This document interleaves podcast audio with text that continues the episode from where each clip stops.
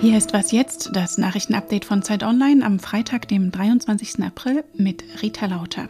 Wir schauen heute auf eine umstrittene Schauspieleraktion. Ich bin Ulrike Volkerts und ich bin Schauspielerin. Ich unterstütze die Corona-Maßnahmen, weil ich das Meer liebe. Und weil ich das Meer liebe, will ich mehr. Mehr Maßnahmen. Nur mit mehr Maßnahmen komme ich wieder ans Meer. Und fragen, ob und wann in Deutschland Herdenimmunität zu erwarten ist. Der Redaktionsschluss ist 16 Uhr. Werbung. Diese Woche in der Zeit? Die Bücher des Frühlings. 16 Seiten blühende Fantasie. Von gefährlichen Liebschaften, einer Flucht auf dem Mississippi und magische Erzählkunst. Das Literaturspezial zur Buchmesse in Leipzig. Die Zeit, Deutschlands größte Wochenzeitung. Jetzt am Kiosk oder direkt bestellen unter zeit.de/slash bestellen.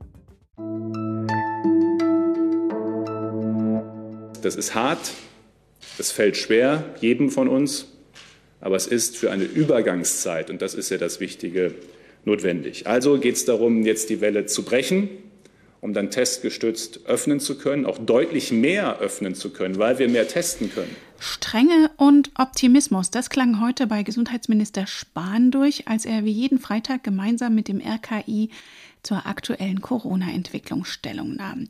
Das Infektionsschutzgesetz mitsamt den umstrittenen Ausgangssperren verteidigte er und er stellte zugleich klar, wir werden im Juni die Priorisierung aufheben können äh, nach den Lieferprognosen, die wir aktuell haben. Aber das heißt nicht, dass wir dann im Juni schon alle impfen können, sondern das wird natürlich dann auch bis in den Sommer hineingehen. Es ist also weiter Geduld gefragt, denn, so erklärte RKI-Vizepräsident Schade, zwar seien viele ältere und Risikopatienten inzwischen geimpft, aber die meisten Jüngeren eben noch nicht. Auch sie seien durch mögliche Infektionen gefährdet, etwa durch Langzeitfolgen, also Long-Covid. Müdigkeit, Schmerzen, Atembeschwerden und neurologische Beschwerden wie Konzentrations- und Denkstörungen zählen zu den Symptomen. Außerdem erklärte Schade, selbst bei den anstehenden Impffortschritten sei keine Herdenimmunität zu erwarten. Eine Herdenimmunität in dem Sinne, dass das Virus dann weg ist, also dass jeder steril immun ist von den Geimpften und wir eine Impfquote erreichen, dass das Virus nicht mehr zirkuliert. Das glaube ich nicht, dass wir das erreichen werden. Wir werden eine Hintergrundimmunität in der Bevölkerung aufbauen, nach und nach, und je mehr, desto besser das auf jeden Fall die Geimpften schützt und dass die Viruszirkulation deutlich verringern wird. Und wie es weitergehen soll mit der Impfreihenfolge und Impfstoffverteilung, darüber beraten ja am Montag Kanzlerin Merkel und die Ministerpräsidentinnen und Präsidenten der Bundesländer. Die Impfkampagne, aber auch die stillgelegte Wirtschaft kosten natürlich sehr viel Geld und deshalb musste Finanzminister Scholz, der immer so stolz war auf die schwarze Null, einen Nachtragshaushalt vorlegen. Es geht um Geld, aber es geht um viel mehr. Es geht um die Zukunft und den Wiederaufstieg in unserem Land. Heute haben Union und SPD im Bundestag den Etat verabschiedet. In diesem Jahr kann der Bund also 60 Milliarden Euro mehr Schulden aufnehmen als geplant. Insgesamt eine Rekordkreditsumme von 240 Milliarden Euro. Dafür wurde auch die Schuldenbremse aus dem Grundgesetz aufgehoben. Begründung, die Corona-Pandemie sei eine außergewöhnliche Notsituation. Danke an alle Medien unseres Landes, die seit über einem Jahr unermüdlich, verantwortungsvoll und mit klarer Haltung dafür sorgen, dass der Alarm genau da bleibt, wo er hingehört, nämlich ganz, ganz oben. Und dafür sorgen, dass kein unnötiger kritischer Disput uns ablenken kann von der Zustimmung zu den sinnvollen und immer angemessenen Maßnahmen unserer Regierung. Hm, höre ich da leise Ironie raus dabei? Jan-Josef Liefers, er ist einer von mehr als 50 Schauspielerinnen und Schauspielern, die unter dem Hashtag Alles dicht machen die Corona-Maßnahmen kritisieren. Hier zum Beispiel auch Heike Makatsch. Es hat geklingelt, aber ich mache nicht auf.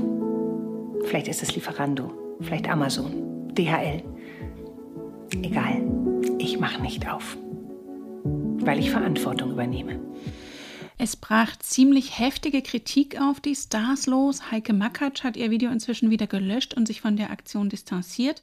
Ein Experte, der sich über diese ganze Sache ziemlich aufregt, ist mein Kulturkollege Johannes Schneider. Hallo. Hallo Rita. Künstler haben seit mehr als einem Jahr kaum noch Auftrittsmöglichkeiten und dramatische Einnahmeverluste. Warum ärgert dich dann die Aktion so? Also mich ärgert überhaupt nicht, dass Künstler für sich und andere KünstlerInnen das äh, Wort ergreifen. Das äh, finde ich völlig legitim und das ist in der Vergangenheit ja auch schon auf sehr gute Art und Weise geschehen und es könnte jetzt auch noch mal viel lauter vernehmbar sein jetzt im Rahmen des Infektionsschutzgesetzes teile viele der Kritikpunkte. Mir geht es um die Art, wie diese Kritik geübt wird. Was genau meinst du damit? Diese Videos sind ja in diesem Modus der Ironie gemacht und diese Ironie will natürlich das Gegenteil von dem besagen, was sie eigentlich sagt. Also wenn da heißt, wir wollen noch mehr Angst gemacht kriegen und wir wollen noch gehorsamer sein und so weiter und so fort, dann soll damit natürlich eigentlich gesagt werden, dass viel zu viel Angst gemacht wird und alle viel zu gehorsam sind. Und das ist, finde ich, eine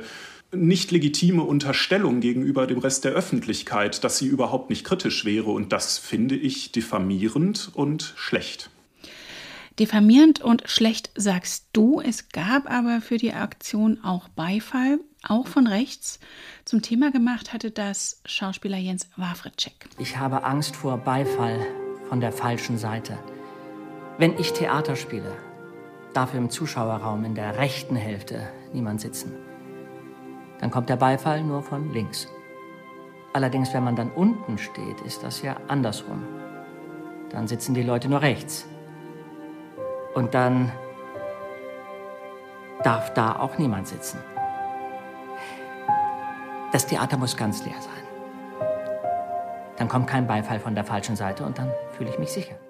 Tja, was sagst du dazu? Ja, ich würde ja sagen, das Theater muss nicht leer sein, sondern man muss auf der Bühne äh, Sachen sagen, die nicht selbst rechts sind. Und damit meine ich jetzt nicht, dass jeder, der sich gegen Corona Maßnahmen stellt, ein Nazi ist, sondern ich glaube, dass eine unanalytische, diffamierende, pauschale Kritik nicht umsonst Beifall von der falschen Seite bekommt. Ganz anders wäre es mit einer differenzierten Kritik, die zum Beispiel auch viel stärker anerkennt. Es ist nicht jedes dieser Videos total indiskutabel, aber insgesamt bekommt man den Eindruck, es ist eigentlich völlig egal, dass Menschen sterben, dass das tatsächlich eine sehr schwere und ernste Erkrankung ist, gegen die es halt auch sehr schwere und ernste Maßnahmen braucht, um sie in den Griff zu kriegen. Das wird alles so weggenuschelt und da kriegt man dann Beifall von rechts, vom Todeskult. Und inzwischen distanzieren sich deswegen auch weitere Schauspieler von ihrer eigenen Aktion. Danke dir, Jo. Danke dir. Seit mehr als drei Wochen ist Russlands bekanntester Oppositioneller Alexei Nawalny im Hungerstreik. Der prominente Putin-Gegner ist ja in Lagerhaft, weil er gegen Bewährungsauflagen verstoßen haben soll, während er sich in Deutschland von einem Giftanschlag erholte. In dem Lager geht es Nawalny gesundheitlich sehr schlecht und mit dem Hungerstreik wollte er erreichen, dass er einen Arzt seines Vertrauens sehen darf. Jetzt setzt er den Streik aus, wie er auf Instagram schrieb. Ärzte hatten ihm dringend dazu geraten, anderenfalls drohe ihm der Tod. Was noch? Wenn Sie den Podcast auch heute früh gehört haben, dann wissen Sie, dass mein Kollege Fabian Scheler eine Quizfrage gestellt hatte. Wofür diente eigentlich diese kleine Tasche in der Tasche in der Five Pocket Jeans?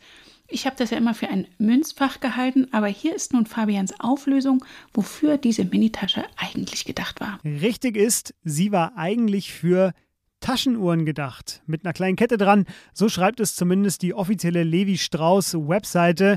Und jetzt sind sie wieder ein bisschen schlauer. Gern geschehen.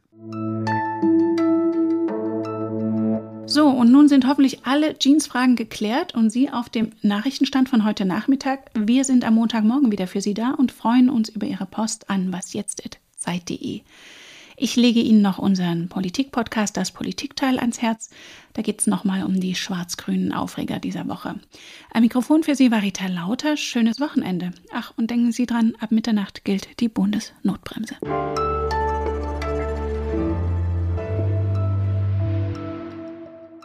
So, ich bin's wieder, der Rätselonkel.